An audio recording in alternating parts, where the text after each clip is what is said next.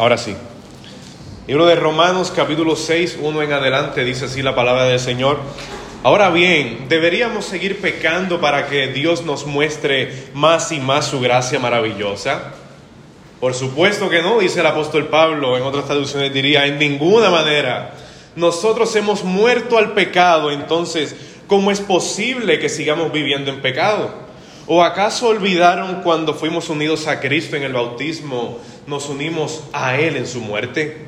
Pues hemos muerto y fuimos sepultados con Cristo mediante, la, mediante el bautismo y tal como Cristo fue levantado de los muertos por el poder glorioso del Padre, ahora nosotros también podemos vivir una nueva vida. Señor, en esta hora, Padre eterno, Dios de los cielos, te doy gracias, Señor por el privilegio de poder presentarte la palabra en la hermosa mañana de hoy, Señor.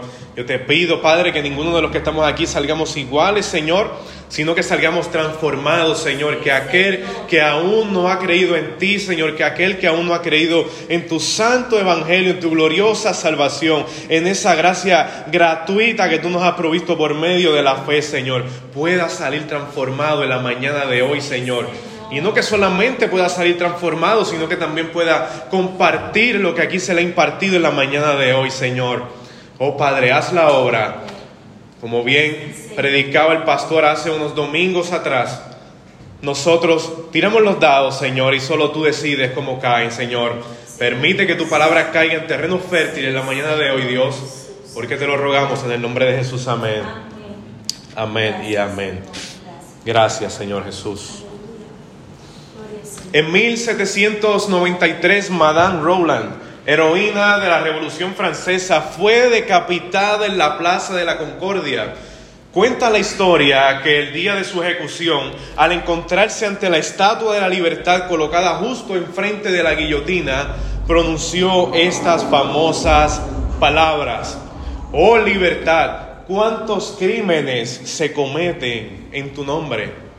La revolución que esta mujer había apoyado con tanta pasión, finalmente se había vuelto contra ella. Obviamente ella estaba luchando por unos derechos que ella creía ser libre cuando realmente le traían más ataduras. Y estas palabras atribuidas a Rowland constituyen una clara advertencia del enorme peligro que encierra la falsa libertad. Son muchos los crímenes que se han cometido y se siguen cometiendo en nombre de una libertad desfigurada, mal comprendida y mal aplicada. De hecho, ese también es el caso de la gracia que yo les voy a hablar en la mañana de hoy. Una gracia desfigurada, mal comprendida y mal aplicada. ¿Es acaso la libertad del que echemos por tierra los parámetros morales establecidos por el Creador en su palabra y con los cuales podemos distinguir entre el bien y el mal? ¿Es acaso así? ¿Debemos dejarlo a un lado? ¿Es en verdad necesario que neguemos los valores absolutos para llegar a ser genuinamente libres?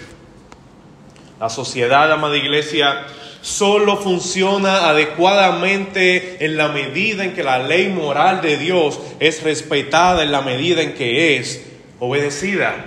¿Cómo serían las cosas si todos honráramos y obedeciéramos a las autoridades superiores? Los hijos que obedecieran a los padres, los alumnos a los maestros, ¿no es así, Odalis? Ah, qué bien sería, un mundo color de rosa, ¿no? Los ciudadanos si obedecieran al gobierno civil, ¿cómo funcionaría la sociedad si no hubiese homicidas? Es lo que está tratando de ocurrir en El Salvador con Nayib Bukele. ¿Y qué tal si pudiésemos estar seguros en cualquier lugar, a cualquier hora de la noche? ¡Wow! Sería brutal si nadie cometiera infidelidad en sus hogares y no hubiese hogares rotos, ¿cómo sería? Si no tuviésemos que proteger de nuestras propiedades por temor a los ladrones, ¿cómo sería? Si nadie mintiera, si nadie sintiera envidia hacia los demás, si nadie codiciara las posesiones de otros, ¿cómo sería un mundo así? Definitivamente aquí eso jamás va a suceder. De este lado del sol, eso jamás va a suceder.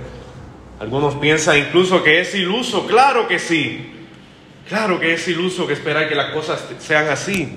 Tienen toda la razón, pero es que el hombre en su pecado no puede llenar la medida de la ley moral de Dios. Y el problema no está en la ley, la, ley es buena, como dice el apóstol Pablo, sino que el problema está en el hombre, del corazón salen los malos pensamientos. Fornicación es el adulterio, las mentiras, los homicidios, salen de este corazón. Dios te hace libre del pecado, pero también te hace libre de ti mismo. Wow, sorprendente, ¿no?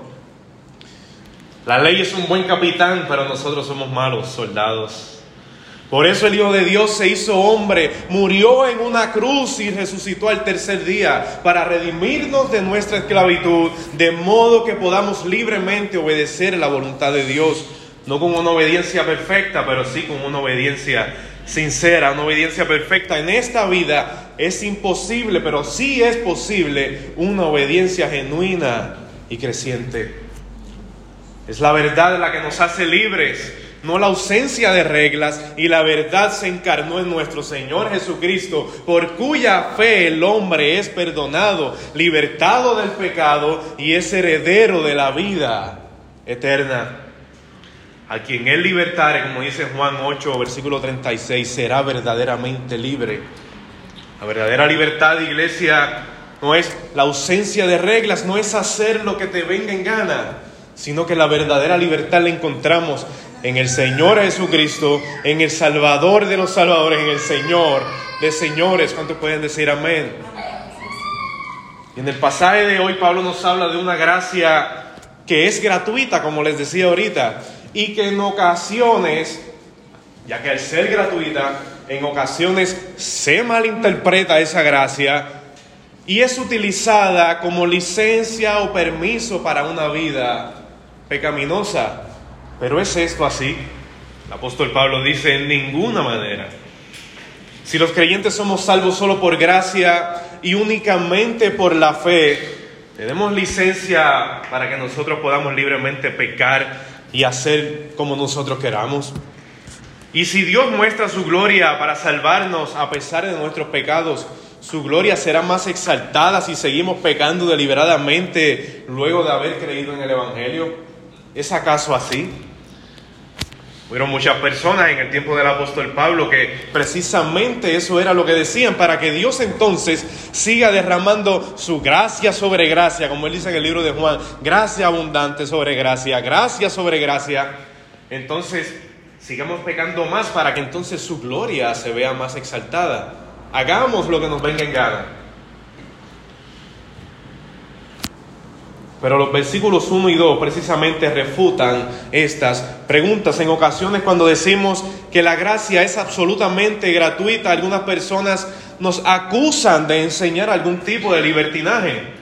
El libertinaje, mis amados hermanos, es creer que el cristiano puede hacer cualquier tipo de cosa como uno quiera, incluyendo pecar sin tener consecuencias negativas y también somos acusados de antinomianismo, que es creer que no existen reglas para la vida cristiana. Eso es lo que significa, o sea, los llamados antinominianos. Anti significa en contra de y noma significa ley. O sea, que ellos viven sin ley. Ya una vez creen ellos, estamos siendo salvos, no tenemos por qué obedecer ninguna de las reglas de Dios. Pero ¿es acaso así? Ahora bien, ¿qué significa el que la gracia sea gratuita para caer en contexto? Y para los que no estuvieron aquí en sermones anteriores, ¿qué significa eso de la gracia? Y más aún, que es gratuita. Cuando decimos que la gracia es gratuita, significa que no existe ninguna forma para ganar, obtener, merecer o trabajar por la gracia. No hay nada que tú puedas hacer ni tu buena conducta, ni tus buenas obras, eh, nada, no hay nada que tú puedas hacer para ganar la salvación, es totalmente gratuita. Es solamente depositando tu fe en el Señor y Salvador. En la salvación esto significa que la vida eterna o la salvación eterna no pueden ganarse o merecerse o trabajar por ellas de ninguna manera. Por lo tanto, cuando hablamos de esta gracia, que es una gracia gratuita, en la salvación se rechaza cualquier condición de mérito, obras o desempeño que se le agregue al Evangelio. La salvación no se puede obtener con nuestro desempeño, amada iglesia, ni se puede retener con nuestro desempeño. ¿Entienden?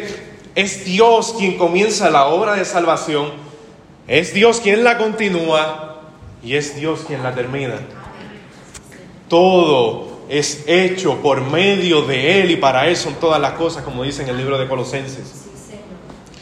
Ahora bien, esta gracia por ser gratuita, como les decía ahorita, es acusada de un libertinaje, es acusada de dejarnos hacer lo que nos venga en gana. Y esto ha sido así a través de los años y he dividido mi sermón en tres encabezados. El primero de ellos es la acusación del libertinaje. Cuando enseñamos que no existe nada que una persona pueda hacer para obtener o mantener la salvación eterna, algunos nos acusan de hacer irrelevante las buenas obras o la conducta fiel. Y por eso nos dicen que enseñamos un libertinaje o como bien les decía ahorita, un antinomianismo. Y la acusación suena como lo siguiente. ¿Estás enseñando que una persona que ha creído en Cristo Jesús puede hacer cualquier cosa que desee y seguir siendo salvo? Otra vez, como diría el apóstol Pablo, de ninguna manera. El Evangelio demanda obediencia, iglesia. El Evangelio demanda una vida que esté gobernada por las leyes de la Biblia. Una persona que no es obediente o que practica el desenfreno nunca ha sido salva.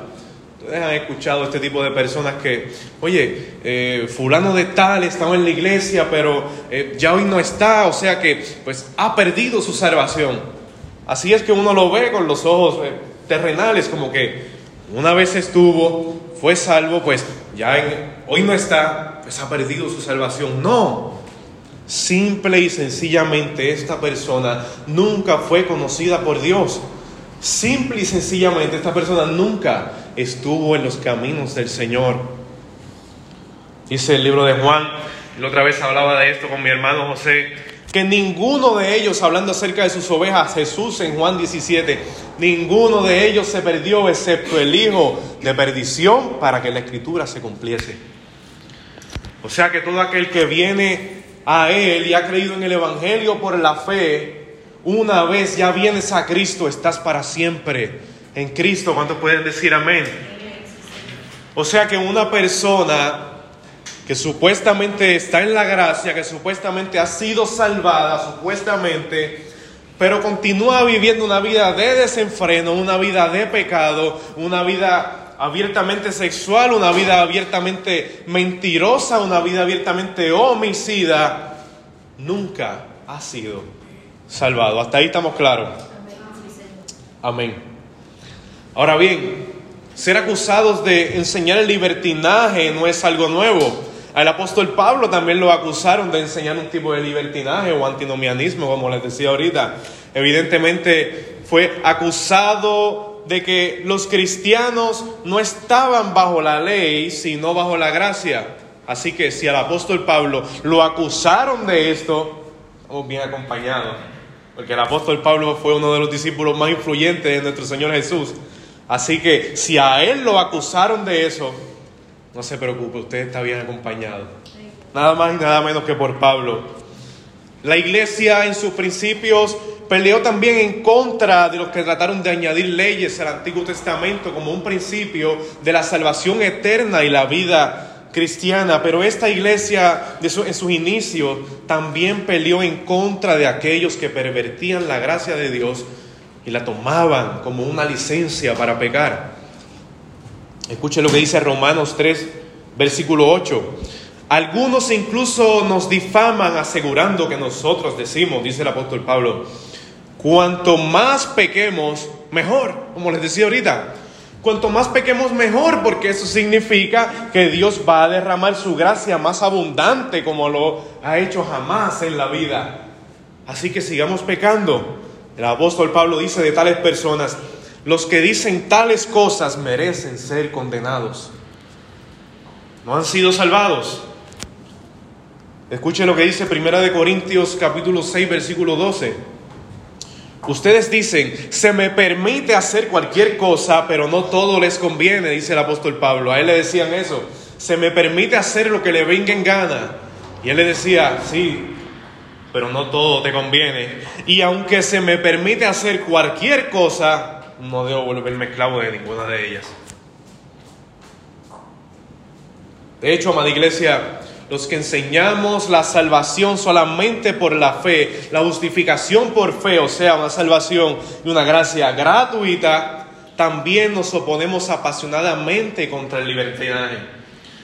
Nosotros, aquí en Iglesia de Gracia Restauración Crece, somos fieles predicadores de la gracia gratuita del Señor. Somos fieles predicadores y maestros que enseñamos fervientemente que nosotros somos justificados solamente por la fe y no por las obras. Pero también estamos abiertamente en contra de una vida libertina, de una vida de hacer lo que te dé la gana, de hacer lo que te venga en gana, como dice un famoso filósofo de los tiempos de hoy, yo hago lo que me da la gana. Pero esa no es la vida. Pareciera ser que eso es vida, pero esa no es la vida. Brinco al versículo 14 un momento. El pecado ya no es más su amo, porque ustedes ya no viven bajo las exigencias de la ley, en cambio viven en la libertad de la gracia de Dios. Y esta es una declaración del apóstol Pablo. Él quiso decir que ya Cristo cumplió la ley del Antiguo Testamento, no tenemos que satisfacer sus mandamientos para obtener la salvación eterna o para vivir la vida cristiana. Wow, mis amados hermanos, esta palabra, esta porción del apóstol Pablo me trae paz y refrigerio a mi vida. ¿Ustedes se imaginan que nosotros tuviésemos que ser salvados por seguir la ley del Antiguo Testamento, por seguir al pie de la letra los diez mandamientos, ¿usted se imagina eso? Ninguno de nosotros en nuestras capacidades pudimos cumplir la ley a la perfección. La ley del Antiguo Testamento fue, por decirlo de alguna manera, nuestra tutora mientras estuvimos bajo la ley. Pero ahora bajo la gracia es Cristo. Nuestro tutor es Cristo, nuestro dueño, es Cristo nuestro amo. Y por cuanto nosotros estamos en Cristo, esa ley se cumple en nosotros solamente por medio de la fe, solamente por esta gracia gratuita, no por tus obras, no por tu buena conducta, no porque te comportas bien moral y éticamente, justificados solamente por la fe. Automáticamente tú vienes a los pies de Cristo, automáticamente la ley se cumple en su totalidad, a cabalidad en tu vida. ¿Cuántos pueden decir amén? Así que ya no somos más esclavos de esa ley. Ya no estamos más bajo el yugo de la ley, sino bajo la gracia. No una gracia libertina, sino una gracia que nos hace obedecer voluntariamente y porque queremos agradar al Señor. Escucha lo que dice en Gálatas capítulo 2 versículo 21. Yo no tomo la gracia de Dios como algo sin sentido, dice el apóstol Pablo otra vez pues si cumplir la ley pudiera hacernos justos ante Dios, entonces no habría sido necesario que Cristo muriera. Vuelvo otra vez, como les decía anteriormente, si nosotros hubiésemos que tenido cumplir la ley de Dios a cabalidad, la ley del Antiguo Testamento en su totalidad, de nada hubiese valido que Cristo hubiese morido en la cruz del Calvario por nuestros pecados, porque si nosotros éramos perfectos y hubiéramos podido cumplir la ley, pero como no pudimos cumplirla, se hizo necesario que Él muriera en la cruz del Calvario en rescate por los suyos. Dice en Gálatas capítulo 3 versículo 23, antes de que se nos abriera el camino de la fe en Cristo, estábamos vigilados por la ley. Nos mantuvo en custodia protectora, por así decirlo, hasta que fuera revelado el camino de la fe o ven, era nuestra tutora. Estábamos bajo su custodia, pero ahora estando en Cristo, estamos bajo la custodia de Cristo, porque se nos ha revelado el bendito camino de la fe. Glorias sean dadas al Señor. Ahora bien, esto no quiere decir que estamos sin ninguna ley. El Nuevo Testamento habla de una nueva ley para los cristianos y el apóstol Pablo lo llama la ley de Cristo. Esa es nuestra ley ahora. Ya no es la ley que teníamos que cumplir en el Antiguo Testamento, sino que ahora es la ley de Cristo. Pero diferencia de la ley del Antiguo Testamento y de la ley de la libertad, la cual está escrita en nuestros corazones, Esa es ahora la cual nosotros debemos seguir. Ya no la ley del Antiguo Testamento, sino que ahora la ley estando en Cristo está escrita en nuestros corazones. Ahora bien, bajo la gracia, amados hermanos, nosotros cumplimos la ley de Cristo al caminar de acuerdo con el Espíritu Santo, al caminar de acuerdo con una vida dominada por el Espíritu. Mi segundo encabezado es, ¿por qué la gracia no es creer en el libertinaje? ¿Por qué esta gracia gratuita no es creer que tú puedes vivir una vida como te venga en gana? En gana? En primer lugar, la definición de la gracia es que es absolutamente gratuita y poner alguna condición para obtenerla o mantenerla contradice la gracia misma. Si tú tienes que hacer algo para que esa gracia de Dios sea derramada en ti, ya entonces no hay gracia, ya entonces es un mérito, ya entonces es, se convierte en algo que tú has ganado. Deja de ser gracia automáticamente. La gracia condicionada a nuestro desempeño cesa de ser gracia. Entonces no hay otra manera de enseñar la gracia excepto que es absolutamente gratuita. Y hemos sido acusados a través de los años, la iglesia del Señor, por eh, tener una gracia como libertinaje y seguiremos siendo acusados porque es que no hay ninguna u otra manera de enseñar la gracia. Una gracia que es gratis, una gracia que es solamente depositando tu fe en el Señor y Salvador. No es de otra manera. Es gratis, es gratis, es tres veces, cuatro veces, cinco veces gratis. No hay otra manera, no la hay. En segundo lugar, aunque la gracia es gratuita, también enseña que hay una responsabilidad moral del hombre. La gracia nos enseña a negar la impiedad y a vivir una vida piadosa.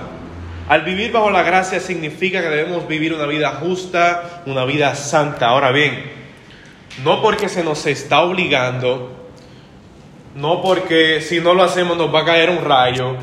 No, totalmente obedecemos a Dios. Tenemos una vida justa, tenemos una vida digna voluntariamente, porque queremos agradar a aquel que nos tomó por soldado.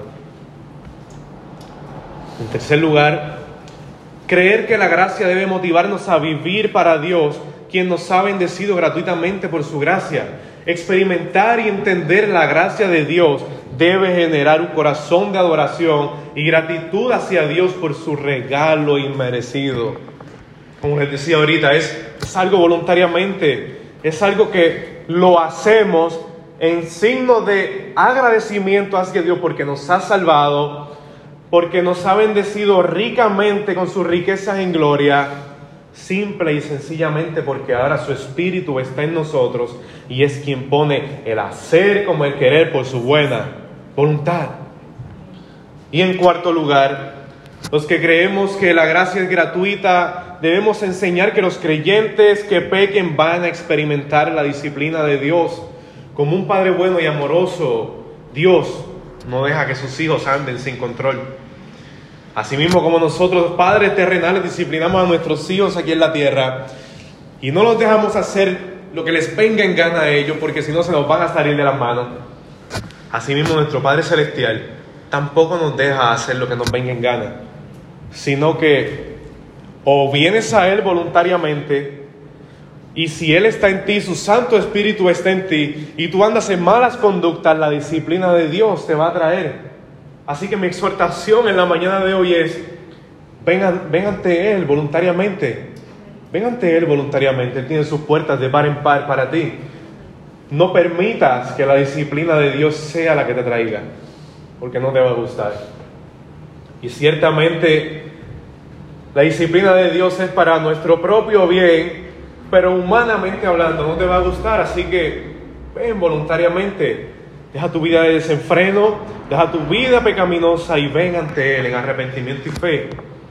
Aquellos que creemos en la gracia gratuita, debemos también enseñar que cada creyente va a dar cuentas ante Dios delante del tribunal de Cristo, donde va a haber ambas consecuencias, consecuencias negativas, consecuencias también positivas.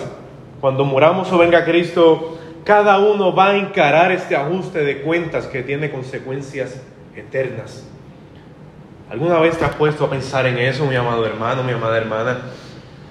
Llegará un día en el que tenemos que enfrentarnos delante del tribunal de Dios, donde dice el libro de Hebreos que todas las cosas, y este versículo me aterra, me aterra, todas las cosas estarán desnudas y abiertas ante aquel que tenemos que dar cuentas. ¿Se ha puesto a pensar en eso alguna vez en su vida? Que independientemente seamos eh, salvos, seamos sus hijos, eso no limita que tendremos que dar cuentas delante de Dios por lo que hayamos hecho y por cada palabra que hayamos dicho aquí en la tierra, por cada palabra ociosa. Usted se imagina estar delante del tribunal de Dios y que te pase toda la vida por tu mente y todo lo que has hecho por tu mente. A mí eso me, da terror. Me da pavor. Ahora bien, si has estado en Cristo, si estás en Cristo, las consecuencias para ti serán positivas. Las consecuencias negativas son para todo aquel que ha rechazado su nombre, para todo aquel que ha querido vivir antinomianismo sin ley, para todo aquel que ha estado, en vez de bajo la gracia, bajo la ley, se ha quedado esclavo de la ley, se ha quedado esclavo del pecado, se ha quedado esclavo del dominio de Satanás. Así que, si no has creído en Cristo aún en la mañana de hoy, estás a tiempo y mi exhortación para ti es que vengas, que vengas con un corazón arrepentido, que vengas con un corazón que quiere agradar al Señor, que vengas con un corazón como quien quiere afrontar unas consecuencias positivas en el tribunal de Cristo en el día postrero. Y antes de concluir, los que creemos y los que enseñamos que la gracia es gratuita, correctamente no creemos en el libertinaje o en el antinomianismo. Creemos que la gracia se da gratuitamente, sin necesidad de tu trabajo, sin necesidad de desempeño. La gracia nos ha libertado de los requisitos de la ley del Antiguo Testamento y nos ha puesto bajo la nueva ley de Cristo que cumplimos ahora cuando vivimos por su Espíritu. Mi amada iglesia, esa gracia nos liberó, pero no para servir nuestros propios deseos dañinos y pecaminosos, sino para servir a Dios, sino para servir a los demás. ¿Se puede abusar de la gracia? Sí, se puede abusar de la gracia. No es permitido abusar de la gracia, pero ciertamente hay quienes abusan de la gracia. Siempre existe este riesgo cuando se habla de lo que es la libertad y en sermones eh, posteriores creo que el pastor va a estar hablando acerca de lo que es la libertad cristiana. Vamos a estar viendo más esto de lleno, pero existe este riesgo cuando tú vives en cierta libertad cristiana y creer que puedes hacer lo que te da la gana, siempre está ese riesgo, claro que sí. Pero aquellos que hacen eso están invitando a la disciplina de Dios, como les decía ahorita, y a otras consecuencias negativas. Sin embargo, cuando apreciamos el gran precio que Dios pagó por nuestro regalo gratuito de la vida eterna, su único Hijo, debemos tener un corazón de adoración y un corazón con gratitud que nos lleve a la madurez espiritual y a una vida piadosa. Quisiera antes de concluir este sermón traerte un par de consejos prácticos para que no caigas en el libertinaje, para que no caigas en el, en el, antinomianismo, sino para que vivas una vida continuamente agradando al Señor y para que batalles, para que luches con tus pecados día tras día.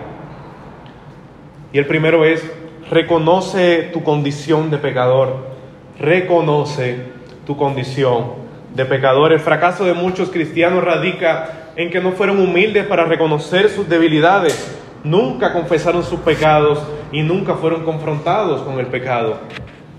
Usted sabe que hay iglesias en el día de hoy donde no se habla de pecado, la palabra pecado no existe. La palabra pecado se ha vuelto eh, una, una palabra de antaño, una palabra anticuada, pero ciertamente en esta iglesia nos confrontamos nosotros mismos con nuestros pecados, hacemos reuniones ahí exponemos nuestras cosas y nuestro corazón y, y cada cual se, se, da una palmadita animándonos porque somos creyentes, pero ciertamente todavía hay pecado, hay pecado, hay pecado que mora dentro de nuestras vidas. Usted ha escuchado a esas personas. Yo eh, detesto cada vez que alguien, ya sea en el trabajo o alguien de la familia, pero ¿y tú no eres cristiano? ¿Me ha pasado eso? Detesto cada vez que alguien sale con una frase como esta, porque ellos suponen que el hecho de que nosotros seamos creyentes, pues entonces debemos tener una oriola, rápidamente nos deben salir alitas. No, no somos ángeles, aún estamos en esta tierra, aún estamos en esta carne. Y aún hay pecado que mora dentro de nosotros, hay pecado con los cuales batallar, aún el diablo tiene su lazo para tentarte día tras día, aún estamos aquí en la tierra.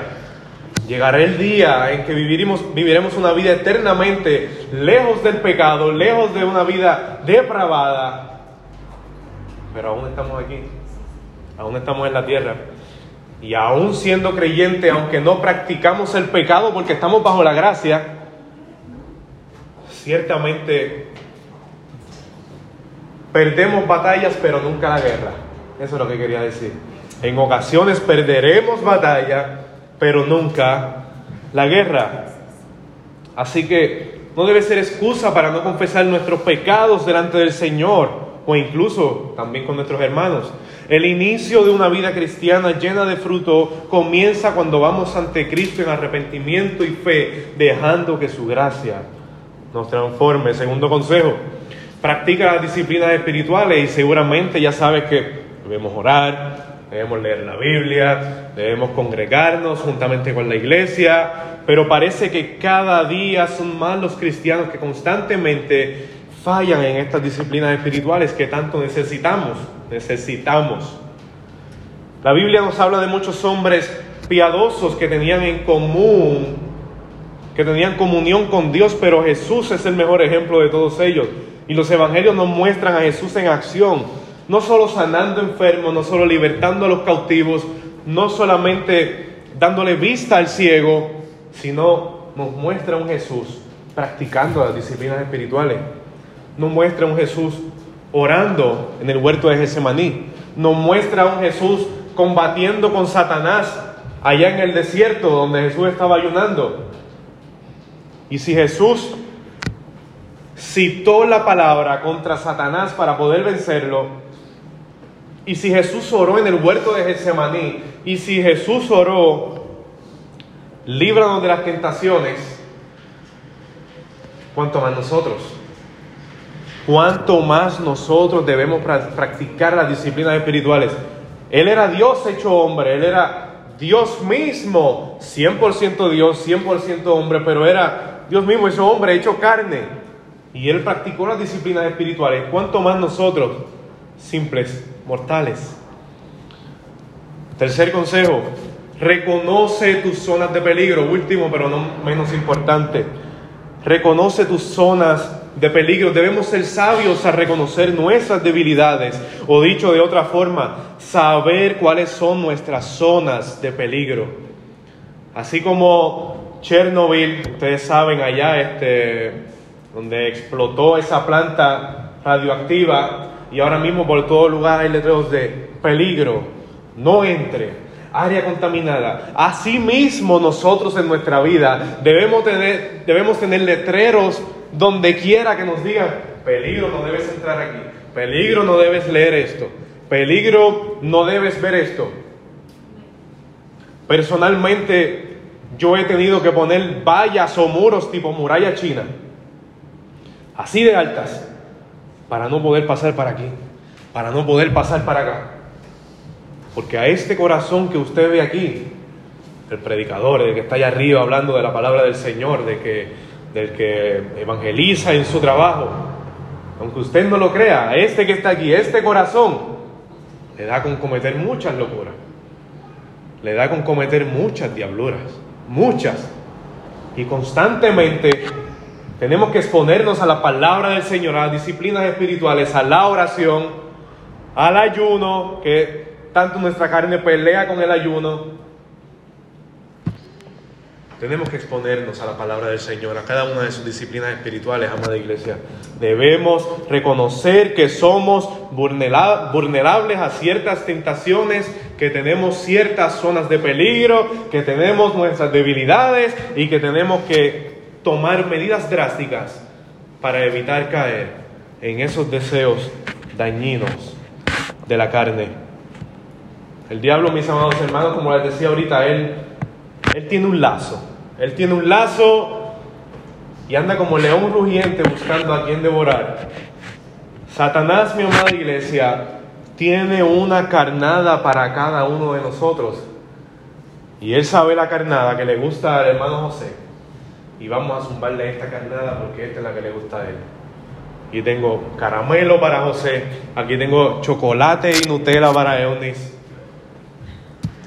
Él tiene sus carnadas. Y Él sabe cuál es la que nos gusta a cada uno de nosotros. Y hasta el día en que Cristo vuelva, Él estará con cada una de sus carnadas intentando hacernos caer con alguna de esas carnadas, intentando atraparnos con su lazo. Quisiera concluir con esta historia acerca de la libertad, porque ya que hemos sido llamados a libertad, ya que somos al fin libres, debemos vivir una vida piadosa para el Señor porque a libertad nos ha llamado el Señor. Cuenta una historia que en tiempos de la esclavitud, en el siglo XIX, en el siglo XVIII, un hombre con dinero veía el sufrimiento de los esclavos y cómo estos eran tratados por sus amos. Un día este hombre decidió hacer algo diferente, se decidió comprar un esclavo, pues a pesar de tener dinero nunca había comprado uno porque él estaba en contra de la esclavitud. Escogió el mejor esclavo, el más caro, el más fuerte, al esclavo más dotado. Él lo compró. Y una vez en sus manos le dijo, esclavo, te compré y ahora quedas libre. El esclavo lo miró como que, incrédulo, en serio, me compraste para, para darme libertad. Y pensando que su amo nuevo lo iba a golpear, lo iba a maltratar, él le dijo, quedas libre. Vete, le ordenó el amo. Y el esclavo aún incrédulo comenzó a correr en búsqueda de su nueva libertad, temiendo ser alcanzado por su amo. Luego de recorrer mucho camino, paró, se detuvo y pensó y decidió volver donde su amo. Y al llegar a él le dijo, yo era tu esclavo, tú me compraste a buen precio, quedé libre y en mi libertad he decidido servirte por el resto de mis días. Wow. No es lo mismo que sucedió con cada uno de nosotros una vez vinimos a los pies de Cristo. Éramos esclavos y este amo, este, este Padre nuestro que es rico en misericordia, rico en gracia, rico en amor, rico para con su misericordia, nos ha comprado. Es solo que en mi caso, Él no compró el más dotado, Él no compró el más caro, Él compró el más barato. En mi caso, compró el más barato, el más débil, el más flojo, el menos dotado de todos, el menos inteligente, para hacerme libre. Qué grande es la misericordia del Señor.